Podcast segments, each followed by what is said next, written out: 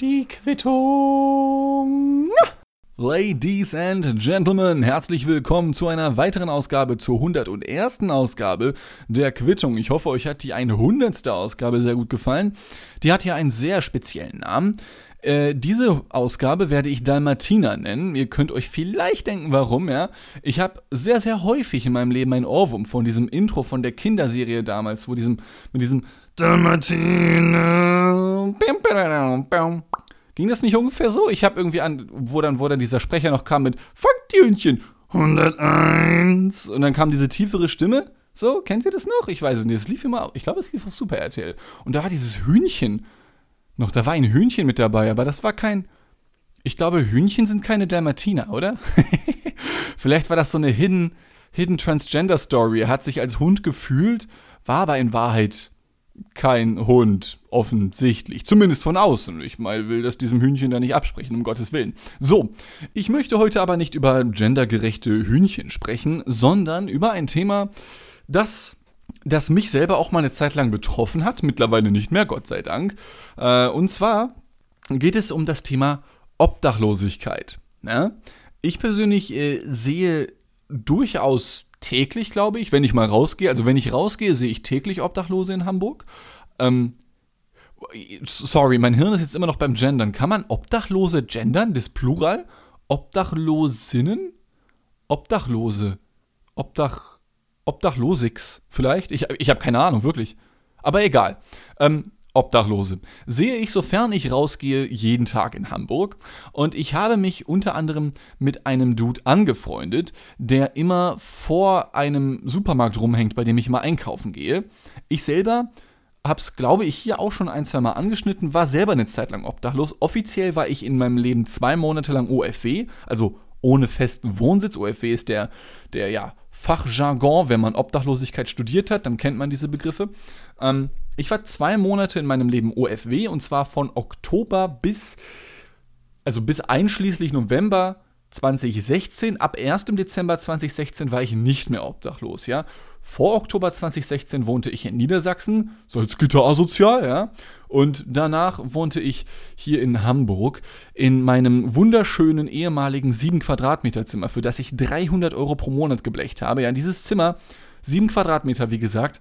Ihr könnt euch das so vorstellen, dieses, dieses Zimmer, was ich dann damals bezogen hatte, weil ich keinen Bock mehr hatte, obdachlos zu sein, war so schmal, aber lang, also es war langgezogen, aber sehr schmal. Es war so schmal, dass ich mich nicht, also ich konnte mich längs da reinlegen, weil ich bin zwei Meter lang, aber halt nicht vertikal sozusagen. Ja, also es gibt ja dieses Musikalbum Breiter als der Türsteher. Wenn dieses Zimmer ein Musikalbum wäre, dann wäre es schmaler als der Strohhalm. Ja, so schmal war dieses Zimmer und dafür habe ich 300 Euro pro Monat abgeblecht. Ein Jahr insgesamt habe ich dort, glaube ich, gewohnt, bevor ich dann in diese Wohnung hier kam mit dem, mit diesem richtig geilen Julius, ja, mit meinem Mitbewohner.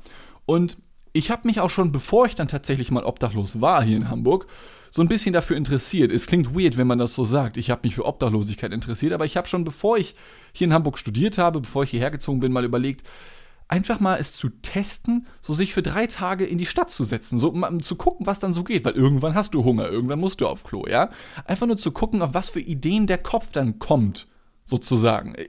Also bitte hinterfragt das jetzt nicht so hart und bitte oh, verurteilt das nicht so hart.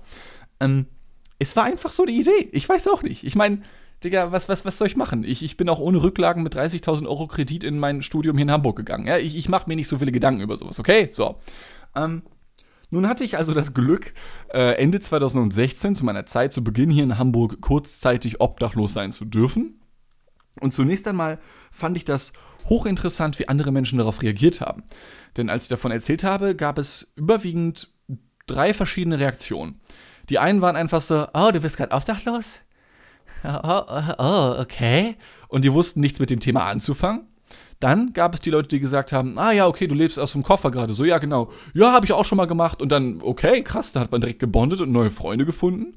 Äh, und da gab es die dritte Partei. Und die war ziemlich groß. Die haben dann gesagt, ey, Alter, wenn du wirklich, es ist ja auch kalt und so, November, ey, für ein paar Tage kannst du locker zu mir kommen, voll kein Problem. Und von, ich glaube, fast jeder Dritte, wenn nicht gar mehr, hat tatsächlich so reagiert, was ein sehr schönes Gefühl gewesen ist. Ich habe keins der Angebote letzten Endes angenommen. Wobei doch eins habe ich angenommen. Äh, und zwar das meines jetzigen WG-Partners Julicious, also Julius, mit dem ich jetzt zusammen wohne. Bei dem habe ich es angenommen, weil sonst habe ich es allen anderen ausgeschlagen. Einfach um eben die Experience zu haben. Ja, ich wollte, ich wollte das Leben am Limit. Im Gegensatz zu jetzt. Und ich muss sagen, retrospektiv betrachtet, ich wusste nicht, ob ich es mir cool, also ich fand die Idee cool damals, bevor ich obdachlos war. So, ey, das mal cool, das auszutesten und so. Und ich kann euch sagen, es war super cool. Es war super cool, hier in Hamburg äh, bei minus 5 Grad nachts zu schlafen. Das ist super cool, im wahrsten Sinne des Wortes.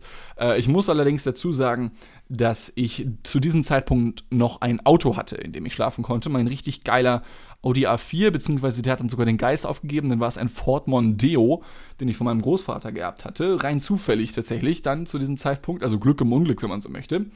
Ähm, vielen Dank, Großvater an dieser Stelle, guter Kollege von mir, mein Großvater, also Ex-Kollege mittlerweile. Er ist, er ist gestorben, ich habe es geerbt, er, er kommt nicht mehr wieder.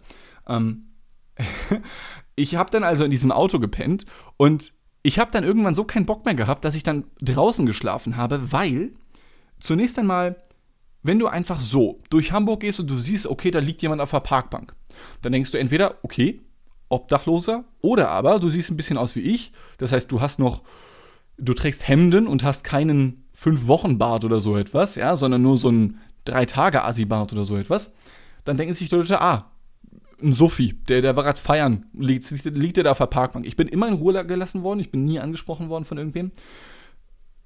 Und wenn du aber in deinem Auto schläfst, dann hast du A, das Problem, okay, das ist irgendwie ein bisschen weirder, weil das macht man nicht so häufig. Also das, man, die anderen Menschen sind es einfach nicht so oft gewohnt, Menschen in ihren Autos schlafen zu sehen, wie auf Parkbänken. Äh, weswegen man dann irgendwie den Eindruck hat, also ich hatte dann immer das Bedürfnis, so die Fenster abzuhängen. Aber auch gerade das kann Leute triggern, dann so an die Türen zu klopfen oder so. Kack, hat auch nie jemand gemacht oder so etwas, ja, um Gottes Willen. Aber dann ist es so umständlich. Es ist auch nicht so bequem als Zwei-Meter-Mensch vor allem. Und was mich am meisten aufgeregt hat, war, dass die Scheiben ja irgendwann beschlagen. Also vor allem ist es draußen ist kalt, drinnen ist erstmal auch kalt, dann wird es ein bisschen wärmer, weil du bist ja da drin, du hast Körperwärme, du atmest und du befeuchtest alles da drin, weil du willst ja, du, du, du, du lässt dir die Türen nicht offen, du lässt die Fenster nicht offen oder sowas. Ja, um Gottes Willen, du willst ja nicht, dass jemand einbricht in deine Wohnung, sozusagen, in deine mobile Wohnung. Und dadurch, dass dann eben keine Luftzirkulation besteht, beschlägt einfach alles und du, du bist so am Saften, du bist nicht am Schwitzen, dir ist kalt, aber du bist trotzdem, du bist trotzdem nass. Ja, das ist ein unfassbar ekelhaftes Gefühl, dass ich dann nach, bei, nach der Nacht Nummer drei oder vier, glaube ich, gesagt habe: Nee, Mann, scheiß drauf. Ich habe mir ein Kissen mitgenommen, ich habe eine leichte Decke mitgenommen, also ich hatte nur jeweils ein Kissen und eine, ich habe bis heute nur ein Kissen und eine Decke, ich lebe sehr spartanisch. Habe die Sachen mit rausgenommen, habe ich auf die Parkbank, gelegt und dann gepennt. Das war auch kalt, ja, gar keine Frage. Äh, aber am allerschlimmsten fand ich nicht den Schlafentzug und die Kälte, sondern die Tatsache, dass ich Probleme damit hatte, duschen gehen zu können. Weil meine Haare, die fünf, die ich noch habe, werden relativ schnell fettig, ja. Und ich hasse auch dieses Gefühl, aufzustehen und nicht duschen zu können. Für mich kann ein Tag nicht beginnen, wenn ich nicht duschen kann. Und dementsprechend war ich, ich bin dann, aber ich, also, wie, wie formuliere ich das? Ich merke wirklich, wie ich von meiner Laune, aber auch von meinen kognitiven Fähigkeiten her eingeschränkter bin. Ich, ich schreibe schlechtere Klausuren, ich bin unkonzentrierter, ich ähm, äh, kann dem Unterricht dementsprechend nicht folgen. Ja, ich fühle mich ekelhaft einfach nur und habe deswegen dann direkt einen beschissenen Tag. Und das ist wirklich pervers. Ja, das hasse ich wirklich. Deswegen habe ich immer darauf geachtet, wenigstens jeden zweiten Tag irgendwo eine Duschmöglichkeit zu finden, was ich zum Glück auch geschafft habe. Ähm, ich habe dann zum Beispiel also diese gesamten acht Wochen, ich habe es schon erwähnt, habe ich zum Teil auch damals in der Wohnung von besagtem Julius, dem Julicious Boy, verbracht und nicht nur in meinem Auto. Ich war aber auch ein paar Tage in einem Hostel mit elf anderen Männern in einem Zimmer und ich habe aber auch eine Zeit lang gecouchsurft. Also wirklich, wirklich obdachlos im Sinne von, ich schlafe im Auto oder draußen. Das war nur so, boah, ein, zwei Wochen? Ja, eine Woche, glaube ich. Es ist, nee, es waren keine zwei Wochen. Also eine Woche, glaube ich, ungefähr war es. Und ich habe dann die restliche Zeit über gecouchsurft. Ich habe Menschen kennengelernt, indem ich gesagt habe, yo, hier Couchsurfing, ähm, ich bin jetzt kein Touri, ich bin eher so obdachlos, aber ich kann ein paar Geschichten erzählen, ich habe ein Auto, falls ihr eins braucht. Und dadurch sind teilweise wirklich geile Geschichten entstanden, weil ich dann eine Zeit lang für eine Woche bei einem Typen zum Beispiel gepennt habe. Der hat auch nur eine Einzimmerwohnung. Und ich war von Montag bis Freitag eine komplette Werktagswoche bei ihm.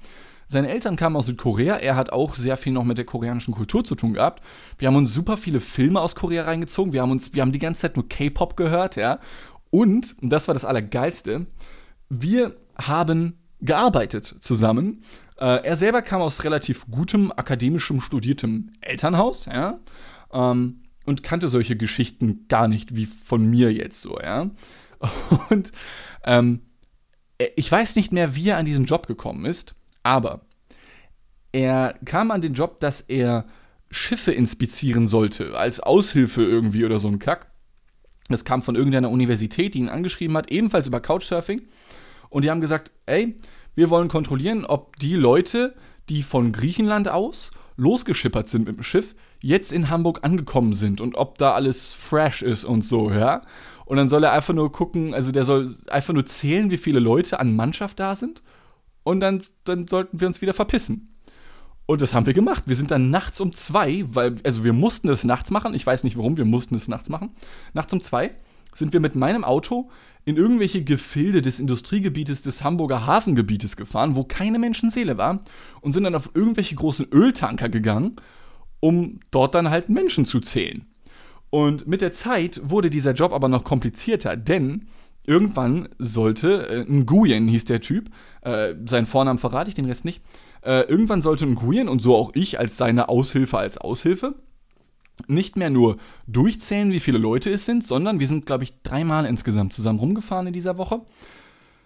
Wir sollten dann irgendwann Drogentests bei den Leuten machen. Und Drogentests bedeuten Pisstests, ja?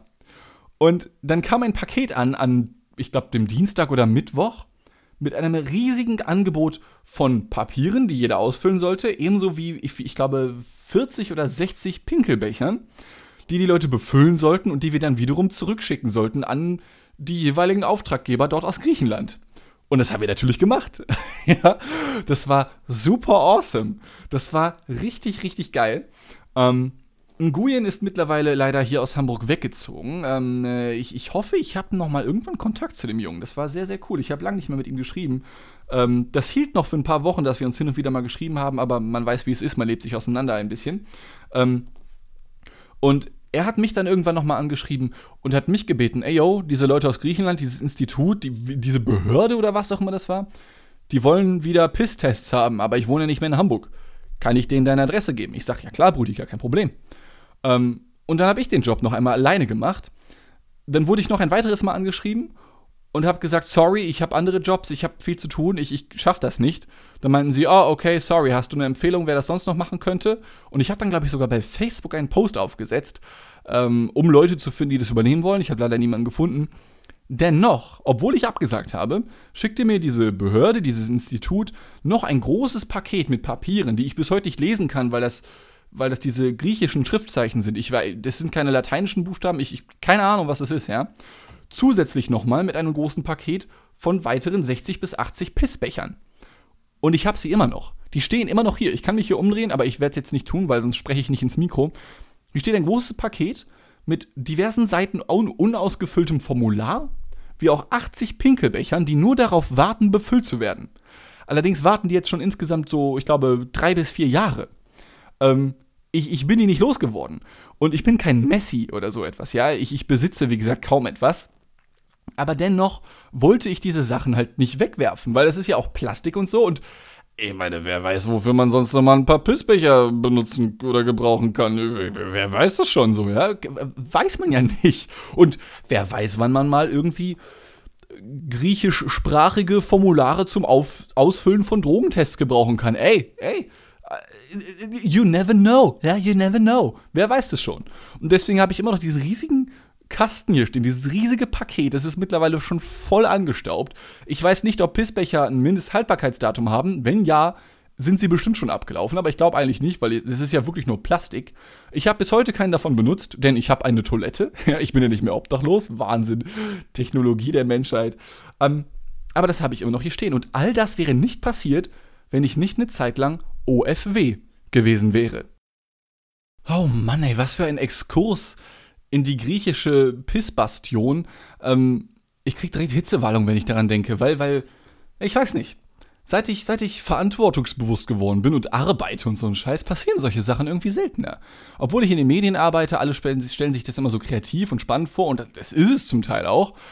Aber da passieren irgendwie nicht solche Sachen. So, so menschliche, ja, menschliche, menschliche um ich, ich kann es nicht beschreiben. Halt einfach nur komische Sachen. Ja, sagen wir es, wie es ist. Komische Sachen sind mir lange nicht mehr passiert. Das mag wahrscheinlich bestimmt auch ein Stück weit an Corona liegen, gar keine Frage. Aber das war, das war, das war schön irgendwie. Und ich habe diese Pissbecher immer noch hier als Andenken. Das war schön. Ähm, zumal ich retrospektiv sagen muss, dass die, also dass die, die, ähm, meine Grundgedanken, die ich damals wie heute hatte, haben sich krass geändert. Ich war, und das ist jetzt kein Scherz, als Obdachloser irgendwie entspannter. Äh, ich habe nämlich jetzt eben durch meine Selbstständigkeit, durch was weiß ich, Aufbau von Reichweite und, und Arbeit und was weiß ich und sonst noch, gut, sehr viel mehr ist da momentan nicht, ähm, habe ich etwas zu verlieren. Ja, ich habe eine WG, die ich unfassbar geil finde, die ich liebe. Ähm, ich habe Arbeit, die ich richtig geil finde, die mir Spaß macht. Äh, das sind halt Dinge, die möchte ich nicht mehr missen. Und wie das bei vielen Menschen so ist, oder bei einigen zumindest, wenn du ein Level erreicht hast, dann denkst du dir, ha, dann kommt jetzt halt das nächste. Und dann arbeitest du am nächsten Level, nächstes Level, bla bla bla bla bla. Das sieht ja bei jedem anders aus.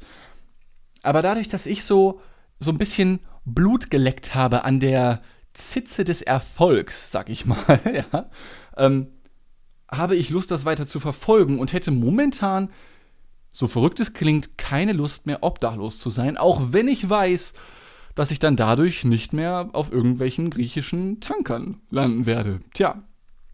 Aber, um das kurz zu sagen, ich möchte natürlich nicht äh, feststellen, dass die Obdachlosigkeit von Vorteil ist. Also, ich meine, wenn ihr Lust habt, könnt ihr das natürlich auch testen. Ich empfehle es nicht im Winter zu tun. Das macht, glaube ich, im Sommer mehr Spaß, aber auch da, hm, wenn es zu heiß ist, jetzt gerade ist ja auch wieder kleine Hitzewelle gerade, zumindest hier in Hamburg, wäre ich vorsichtig. So, kommen wir vielleicht wieder wirklich zurück zum Thema der Obdachlosigkeit, denn der Grund, wieso ich darauf gekommen bin, äh, ist ein ganz anderer. Und zwar Zunächst mal, ich habe es eingangs kurz erwähnt zu Beginn dieser Episode, da ist ein Typ, er heißt Daniel, der hängt immer vor dem Supermarkt rum, in dem ich einkaufen gehe. Ähm, mal mehr, mal weniger. Eine Zeit lang war er jeden Tag da, in letzter Zeit nicht mehr so häufig. Und ich hatte schon immer, oder nee, wie, wie, wie formuliere ich das? Obdachlose wie auch weirde Menschen hatten schon immer einen Fable für mich. Okay? Ich weiß nicht, was das über euch aussagt. Vielleicht seid ihr selbst gerade obdachlos oder weird und habt ein Fable für mich. Das, das, das müsst ihr selbst entscheiden. Okay, nehmt das als Kompliment oder Beleidigung. Ich meine es nicht böse, ich hab euch lieb. Ähm, aber ich werde unfassbar oft angesprochen auf der Straße. Können Sie mir den Weg zeigen? Wo geht's da lang? Was, was tragen Sie für Schuhe? Warum sind Sie so hässlich? Ich werde andauernd Sachen gefragt. Die Leute sollen mich in Ruhe lassen, ja?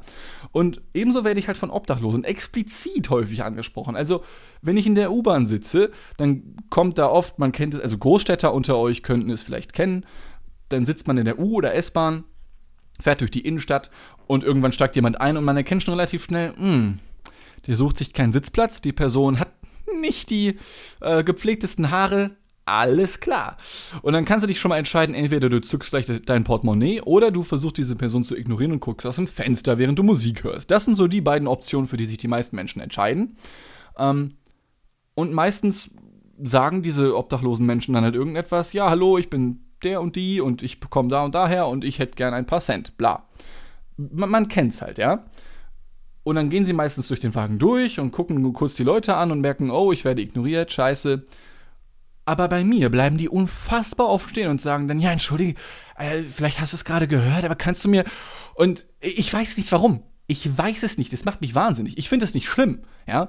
Ähm, ich gebe sogar sehr häufig etwas, wenn ich Geld dabei habe. Ja, ich habe auch schon mal einem Obdachlosen Zehner in die Hand gedrückt oder so etwas. Oder ich war mal mit dem lieben CF-Boy, du bist wahrscheinlich gerade wieder am Abspülen, während du das hier hörst, äh, unterwegs. Der hat mich zum Essen eingeladen, mein lieber Freund CF.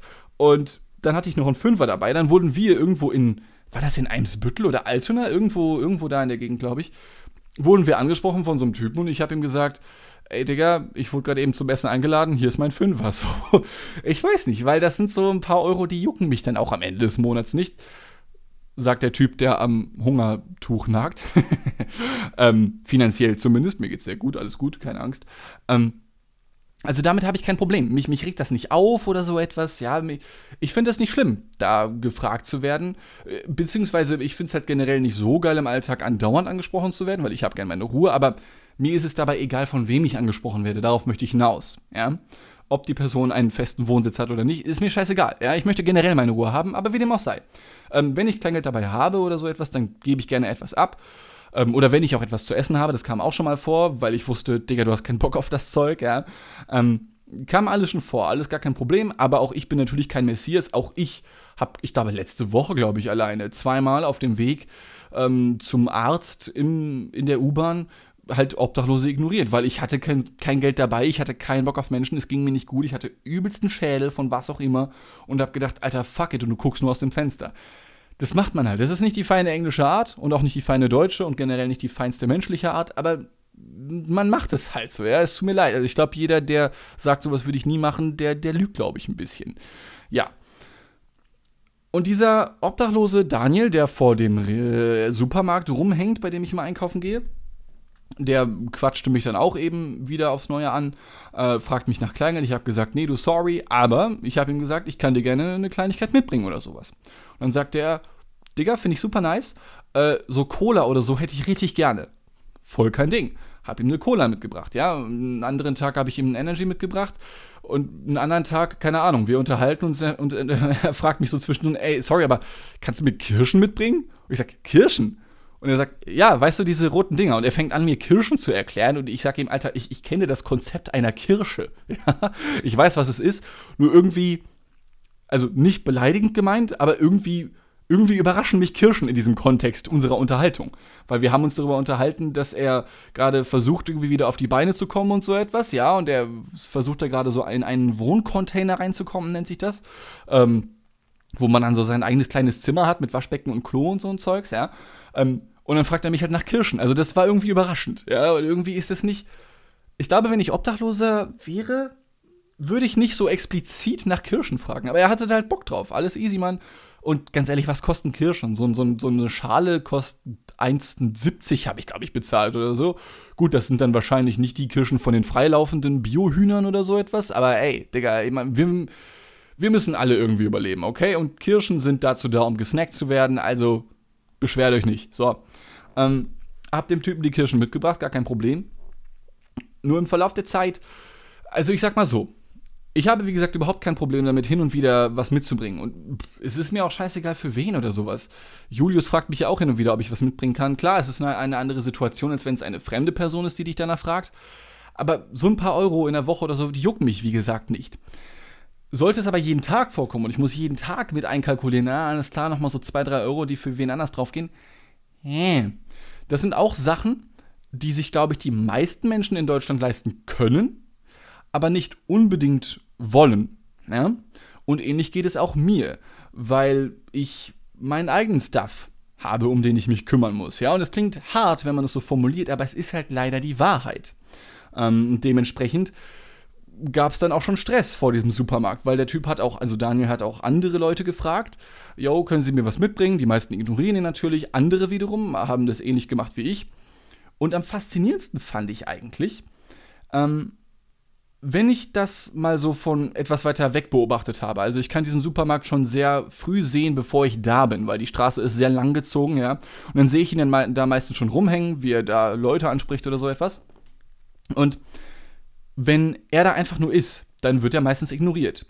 Aber bei jedem, ich glaube, vierten oder fünften Mal, äh, die ich mich dann vor oder nach dem Einkauf mit ihm unterhalte und ihm potenziell etwas mitbringe oder ähnliches, kommen dann andere Menschen dazu, und zwar von sich aus, und sagen dann, ja, entschuldigen Sie, hier möchten Sie was davon haben oder hier ist ein bisschen Kleingeld. Ähm, das ist jetzt nur eine ganz spontane Hypothese, die mir da in den Sinn kam, aber mir ist es so beim dritten, vierten Mal aufgefallen, als das passiert ist. Dann kam dann da eine etwas ältere Lady, 60 oder so etwas, die meinte, ja, hier, ich habe so viel davon gekauft und hält ihm so irgendwie so, ich glaube, so eine Packung Milky Ways hin und gibt ihm noch 2 Euro. So, Digga, geil. Ja, gar kein Problem. Mhm. Und solche Sachen habe ich immer nur dann erlebt bei ihm, wenn ich neben ihm stand oder vor ihm stand und mich mit ihm unterhalten habe über Gott und die Welt. Ich gebe zu, die meiste Zeit erzählt er von Leidensgeschichten. Er ist auch härter dran, gar keine Frage, ja. Ähm, aber deswegen habe ich seitdem so ein bisschen die Hypothese im Kopf, dass man ja, selbst wenn man es sich nicht leisten kann und oder will, andauernd für andere Menschen mit einzukaufen in diesen Situationen, dass man sich ja quasi einfach als Anker dahinstellen kann und einfach mit den Personen ein bisschen quatscht und dann kommen halt einfach andere und sorgen dafür. Dann hast du einen netten Smalltalk gehabt, ja, auf den du vielleicht sogar halbwegs Bock hattest, weil das eine komplett andere Welt ist, aus der äh, die Person dann, der du gegenüberstehst, kommt. Und dann, dann regeln die anderen das für dich und schenken dem Typen Milky Ways und, und Geld. Äh, Win-win für alle, oder? ich weiß nicht. Also, das ist wirklich mehrfach passiert. Ich weiß nicht warum. Ähm, ich frage mich, ob es da halt so ein psychologisches Konzept, eine, ein Phänomen dahinter gibt, dass sich andere Menschen denken, aha, da ist eine Person, von der ich sehe, die braucht vielleicht Hilfe, aber die scheint normal zu sein, weil die kann sich normal mit diesem komischen langen Typen, der die Quittung als Podcast macht, unterhalten. Ja, das sind so die Gedanken, von denen ich glaube, dass andere Menschen sie haben. Dann gebe ich diesem Typen doch mal was ab. Keine Ahnung. Könnt ihr mir vielleicht besser sagen? Ich bin kein ausgebildeter Psychologe. Aber das fand ich tatsächlich extremst faszinierend. Ja. Ähm, Problem ist nur, dass besagter Daniel Konkurrenz bekommen hat. Ja, und ich meine Konkurrenz wirklich in dem klassischen Sinne, wie man es sich vorstellt. Menschen laufen sich gegenseitig den Rang ab. Und zwar äh, ist seit heute ein weiterer Obdachloser dort. Und der hat zwei riesige Einkaufswägen immer mit sich dabei, wie man das auch vom Klischee kennt, vollgepackt mit Decken und Stuff und was weiß ich nicht alles und Tüten. Ähm, und der ist ein bisschen, wie soll ich das sagen? Expansiver, aggressiver, aber nicht im Sinne von, Alter, ich box dich, wenn du mir nichts mitbringst. Nein, ähm, er macht es wie folgt. Er setzt sich auf den ähm, Fußgängerweg, auf den Bürgersteig oder an irgendeine Häuserwand oder ähnliches, breitet dort seinen Stuff aus im Sinne von, da stehen dann, ich glaube, es waren, ich glaube, sieben oder acht gezählt, sieben oder acht verschiedene Behälter, Schalen, Tassen, Becher. Ähm, davor hat er dann mit Kreide geschrieben, wofür das sein soll. Man kennt es vielleicht. Ja, dann steht bei dem einen, vor dem einen Becher steht Kaffee, vor dem anderen Wasser, vor dem anderen Essen, vor noch einem äh, äh, Kirschen oder so, ja. Ähm, dann können die Leute sich dazu entscheiden, sozusagen, ob sie in einem der Becher was reinschmeißen. Äh, das gibt es in der Reeperbahn auch sehr oft äh, scherzhaft mit irgendwelchen Drogen. Also ich glaube, dass es scherzhaft ist, ich weiß es nicht, aber da sehe ich auch sehr, oder sah ich vor Corona häufig Obdachlose, die dann einen Becher dahingestellt haben, vor dem stand mit Kreide auf dem Boden geschrieben LSD, Koks, Marihuana, Alkohol. Ähm, Fun Fact: Der mit Marihuana war meistens am besten gefüllt und dann der mit Alkohol, glaube ich. Die anderen waren immer ziemlich leer. Und so ähnlich hat der Typ das halt auch gemacht. Nur hat er das nicht nur vor sich gestellt, sondern quer über den kompletten Fußgängerweg, sodass du nicht mal die Chance dazu hattest, ohne einen Ausfallschritt über sein kleines Hab und Gut drüber zu steigen. Ist eine expansive Politik, die man vielleicht so ein bisschen mit, mit der, ja, weiß ich nicht, Terrorismusbekämpfung der USA irgendwo in Anatolien, Irak, Iran oder so etwas vergleichen kann. Ja, also du hast Probleme bei dir selbst, aber du nennst einfach alles dein eigen und, und expandierst einfach, ja? So, du, du gehst überall anders rein, damit Leute das auch mitkriegen. Mm, und das kam nicht ganz so gut an. Und zwar sowohl bei Daniel als auch bei anderen Menschen. Denn in diesem Supermarkt, der ist ähm, als einer der wenigen, glaube ich, hier, wobei, die, ich glaube, die anderen haben aufgeholt. Auf jeden Fall ist dieser Supermarkt behindertengerecht und dementsprechend sind da auch viele Menschen in Rollstuhl beispielsweise oder aber auch Mütter mit Babys und Kinderwägen oder so etwas. Und die kamen dann einfach nicht mehr dadurch, weil da stand überall Zeugs auf dem Boden so, ja. Das gab dann Diskussionen, die ich nachvollziehen kann. Ähm, ich habe mich noch nicht mit ihm unterhalten, ich habe ihn nur kurz gesehen ähm, und musste leider schnell weiter, denn ich muss momentan leider sehr, sehr viel arbeiten. Und außerdem, ich meine, ich bin Team Daniel erstmal noch, ja. Also ich, ich kann auch Daniel jetzt nicht betrügen. So, ich, bin ein Ehrenmann. Ich mache sowas doch nicht. So. Ähm, viel interessanter fand ich allerdings noch, dass der Typ jetzt anscheinend, also dieser andere Obdachlose, dessen Namen ich nicht kenne, noch nicht kenne, ich, bin da, ich gehe davon aus, dass ich ihn irgendwann noch kennenlernen werde demnächst und ich erzähle euch dann ganz bestimmt auch davon, ähm, der scheint jetzt hier zu wohnen. Also der hat jetzt so ein Zelt aufgeschlagen, wie ich dann sehen konnte, so neben diesem Supermarkt, ähm, hat jetzt seine Wägen hier stehen und, und das war dann ein bisschen verstörend, ähm, ich wohne wirklich nicht, oder wir, Julius und ich, wohnen wirklich nicht weit weg von diesem besagten Supermarkt. Und wir wohnen in einem Häuserblock, in dessen Inneren ähm, so ein kleiner Garten ist. Ja, man kennt es vielleicht, so Häuserblock, vier Seiten und in der Mitte ist dann so ein Loch, wenn du von oben drauf guckst sozusagen. Da ist dann so ein kleiner Garten, da stehen dann auch oft die Mülltonnen und solche Sachen. Und dann habe ich vorhin, heute Abend, äh, den Müll herausgebracht und besagter neuer Obdachloser, Daniel Konkurrenz, hockte dort an so einem Gebüsch in unserem halt Hintergarten und hat da halt gekackt. Es tut mir leid, wenn ich das so formuliere. Das ist kein Scherz, ja. Ähm, aber der wohnt jetzt anscheinend hier und unser Hinterhof, unser Garten ist jetzt seine Toilette. Ähm, ich habe ihn nicht angesprochen. Wie gesagt, ich kenne seinen Namen noch nicht. Ich war verwirrt. Äh, und diesmal nicht wegen Kirschen, ja. Äh, ich habe ihm auch nicht gewunken. Ich bin auch nicht sicher, ob er mich wahrgenommen hat. Ich habe ihn auf jeden Fall wahrgenommen. Und ich muss auch gestehen, ich kann nicht explizit sagen, dass da etwas im Gang war, wenn ihr versteht, was ich meine. Aber er saß dort halt hinterm Gebüsch und ich konnte halbwegs erkennen, dass der Hintern nicht unbedingt bekleidet gewesen ist, ja. Äh, das, vielleicht, hat er auch, vielleicht ist es auch einfach nur seine Sitzposition, denn er wollte ein bisschen Ruhe haben und wollte nicht mehr so viel Tohuwabohu äh, vor dem Supermarkt. Es kann natürlich auch sein. Wäre eine weirde Sitzposition, gebe ich zu, aber wer weiß. Es ist eine steile These. Gehen wir davon aus, er hat das gemacht, an das wahrscheinlich die meisten Menschen denken würden, wenn sie das gesehen hätten, was ich gesehen hätte. Und ich kann mir sehr gut vorstellen, dass das viele andere Menschen sehr pervers gefunden hätten und vielleicht sogar wütend gemacht hätte. Ich fand es auch weird ich sehe das nicht so eng, denn ich habe diesen Garten, obwohl ich jetzt seit bald vier, vier, Jahren hier wohne, noch nie betreten, glaube ich. Deswegen stört mich das nicht sonderlich. Ähm, ich bin nicht sicher, ob ich etwas hätte sagen sollen, muss ich gestehen, weil, weil, weiß ich nicht. Ähm, ist ja schon, also, ist ja schon weird, aber ich wollte, also, ja, Weiß ich nicht. Vielleicht hättet ihr was gesagt? Ich weiß es nicht. Ich, ich habe es nicht getan, ähm, weil ich aber auch davon ausgehe, dass ich ihn eh noch kennenlernen werde, sofern er wirklich jetzt hier wohnen bleibt. Ähm, ich kann ihn wirklich fast aus dem Fenster sehen, wenn ich hier aufstehe, ähm, zum Supermarkt rüberschaue, die Straße entlang, ein paar hundert Meter weiter. Ähm, wer weiß, wer weiß, keine Ahnung. Ich belasse diese Folge dabei, weil wir schon überzogen haben und es ist ein kleiner Cliffhanger, gebe ich zu, aber ich finde, es ist ein netter Cliffhanger. Ich werde euch dann bei Folge 102 natürlich auf dem Laufenden halten, was dann da abgegangen ist und ob jetzt vielleicht in unserem Hintergarten, in unserem Hinterhof im Garten ein neuer Baum wächst, an der Stelle, wo der Obdachlose vielleicht hingepupert hat, man weiß es nicht.